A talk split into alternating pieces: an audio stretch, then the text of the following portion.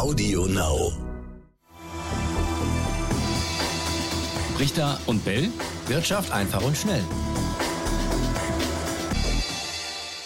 Und damit herzlich willkommen zu einer neuen Folge Brichter und Bell Wirtschaft einfach und schnell. Wie immer mit dabei, darf nicht fehlen. Raimund Brichter, grüß dich, Raimund. Grüß dich, Etienne. Auch du darfst nicht fehlen, oder? Absolut. Jo. Das sollte man äh, immer wieder erwähnen. Aber man nennt sich ja nicht zuerst. Also von ja. daher äh, begrüße ich dich immer sehr gerne zu dieser Folge und zu dieser neuen Folge natürlich noch besonders gerne, weil wir haben ein Thema, was wir schon häufig äh, angesprochen haben, was jetzt aber sehr akut wird, nämlich der Leitzins wird heute Abend in den USA sehr, sehr vermutlich äh, stark von auszugehen, angehoben und zwar recht ordentlich. 0,5 Prozent, einen halben Prozentpunkt soll es da nach oben gehen. Die amerikanische Notenbank hat sich da so ihre Gedanken gemacht, Raimund.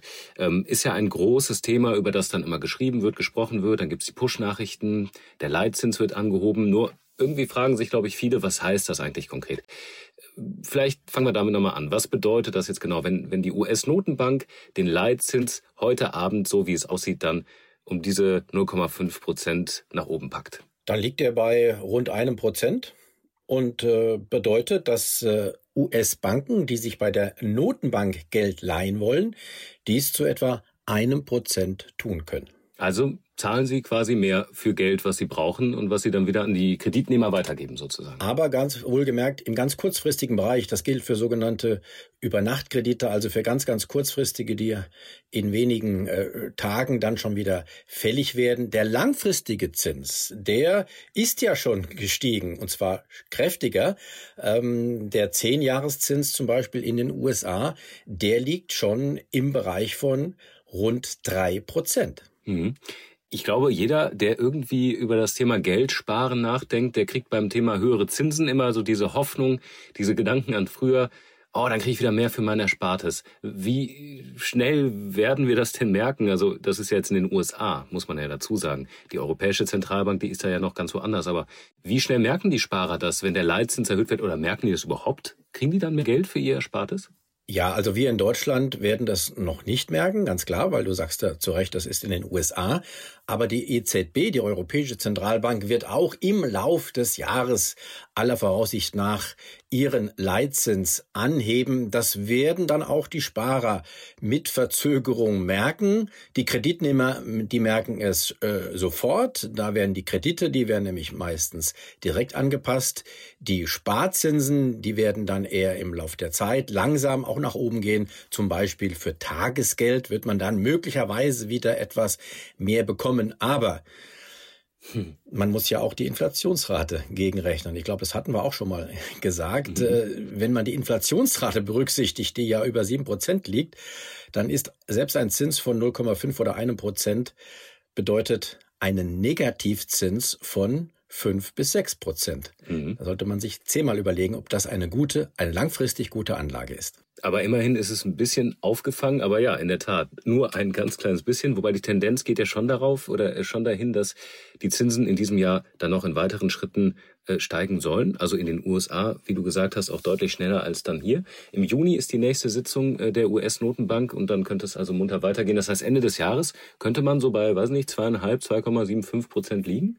Könnte man in den USA auf jeden Fall, in Europa nicht. Mhm. Aber auch dort, die Inflationsrate liegt jetzt bei acht Prozent. Auch dort sorry, ist der Negativzins nach wie vor sehr, sehr hoch. Er ist sogar höher als vor den Zinsanhebungen. Wir hatten in den letzten Jahren, ja, wenn äh, sogar teilweise ganz leicht positive Realzinsen. Und jetzt sind wir ganz, ganz tief in den negativen Bereich gerutscht. Ich bezweifle auch, dass wir auf absehbare Zeit oder sogar auf längere Sicht tatsächlich positive Realzinsen sehen werden. Denn wenn die Inflationsraten tatsächlich zurückkommen sollten, was sich ja viele erhoffen aufgrund dieser Zinsanhebungen, dann wird damit auch wieder der Boden bereitet, dass der Nominalzins ebenfalls wieder etwas nach unten gehen kann. Diesen Zusammenhang muss man sich immer vor Augen führen. Ja, okay, dann sind wir an einem wichtigen Punkt, denn vielleicht sollten wir uns noch mal kurz äh, vor Augen führen, warum das Ganze überhaupt passiert. Also warum geht die Notenbank hin und und und äh, schnappt sich jetzt den Leitzins, der ja so so lange äh, so niedrig gelegen hat, um eben äh, die Konjunktur anzukurbeln, wie es immer heißt. Klar, wenn das Geld günstig ist, wenn man sich günstig leihen kann, kann man es investieren. Inwiefern ähm, wirkt dann jetzt der höhere Leitzins der Inflation entgegen? Weil das ist ja das erklärte Ziel. Ja, das ist äh, eine sehr berechtigte Frage. Also ein Leitzins von einem, zwei oder möglicherweise auch zweieinhalb bis drei Prozent. Äh, der macht bei einer Inflationsrate von acht Prozent in den USA tatsächlich nicht viel aus. Und damit wird man, da bin ich der festen Überzeugung, die Inflation nicht bekämpfen können. Was man machen kann, ist ja eine Art psychologischer Effekt, den man erzählt. Da, dann heißt das, die Notenbank ist bereit zu, äh, zu kämpfen gegen die Inflation. Ähm, und Inflation ist ja häufig auch äh, psychologisch bedingt. Das heißt, wenn die Inflationserwartungen der Menschen da sind, dann werden sie auch etwa in den Lohnforderungen ähm, diese berücksichtigen und dann besonders hohe Lohnforderungen stellen. Ähm, und das versucht man dann von Seiten der Notenbank rein psychologisch in den Griff zu bekommen, dass eben die Lohnforderungen der Arbeitnehmer dann nicht so hoch sind, weil man ja auch auf Arbeitnehmerseite vielleicht erkennt, die Notenbank tut was dagegen und so auf diese Art und Weise die Inflation bekämpft. Aber tatsächlich durch den Zins als solchen wird man das nicht tun. Da müsste man, da bin ich der festen Überzeugung, eher in Richtung der Inflationsrate gehen mit dem Zins und das wären dann äh, sieben bis acht Prozent. Und dann hätten wir die Folge, tatsächlich, die Inflation würde bekämpft, aber auf Kosten einer tiefen wirtschaftlichen Rezession, also eines kräftigen Einbruchs. Mhm. Was heißt das jetzt für alle, die äh, am Aktienmarkt äh, unterwegs sind, die womöglich ähm, Aktien haben oder in, in, mit Hilfe von Sparplänen eben auch in, in Fonds äh, investieren, wie wir das ja auch schon häufig besprochen haben.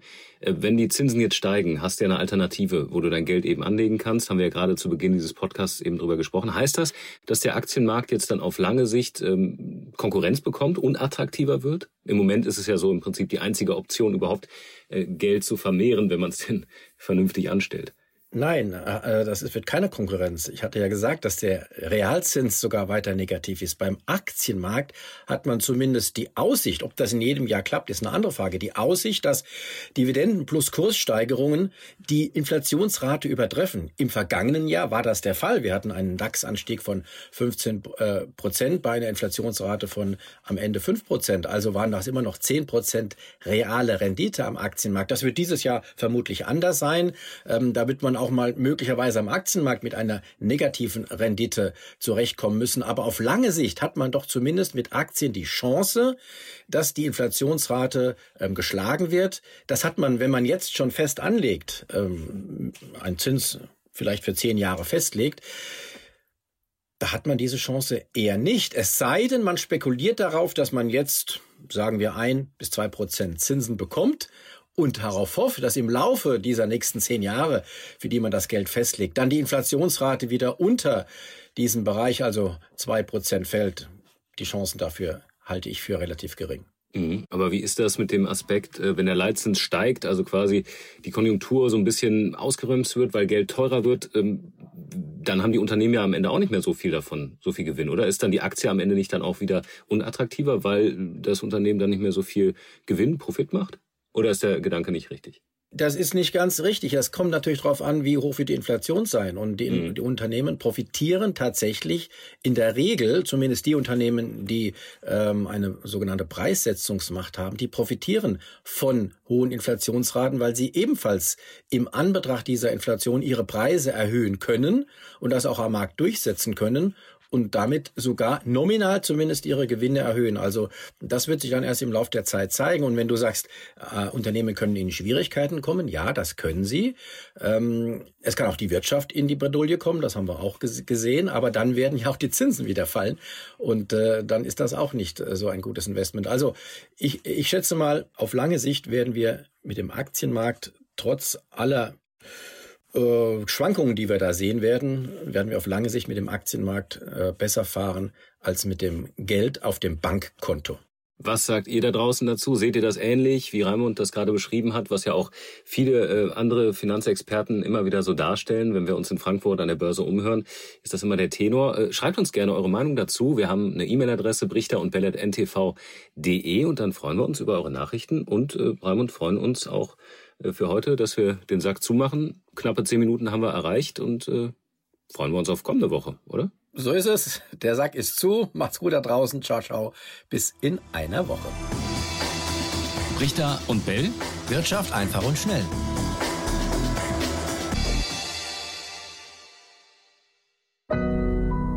Audio Now.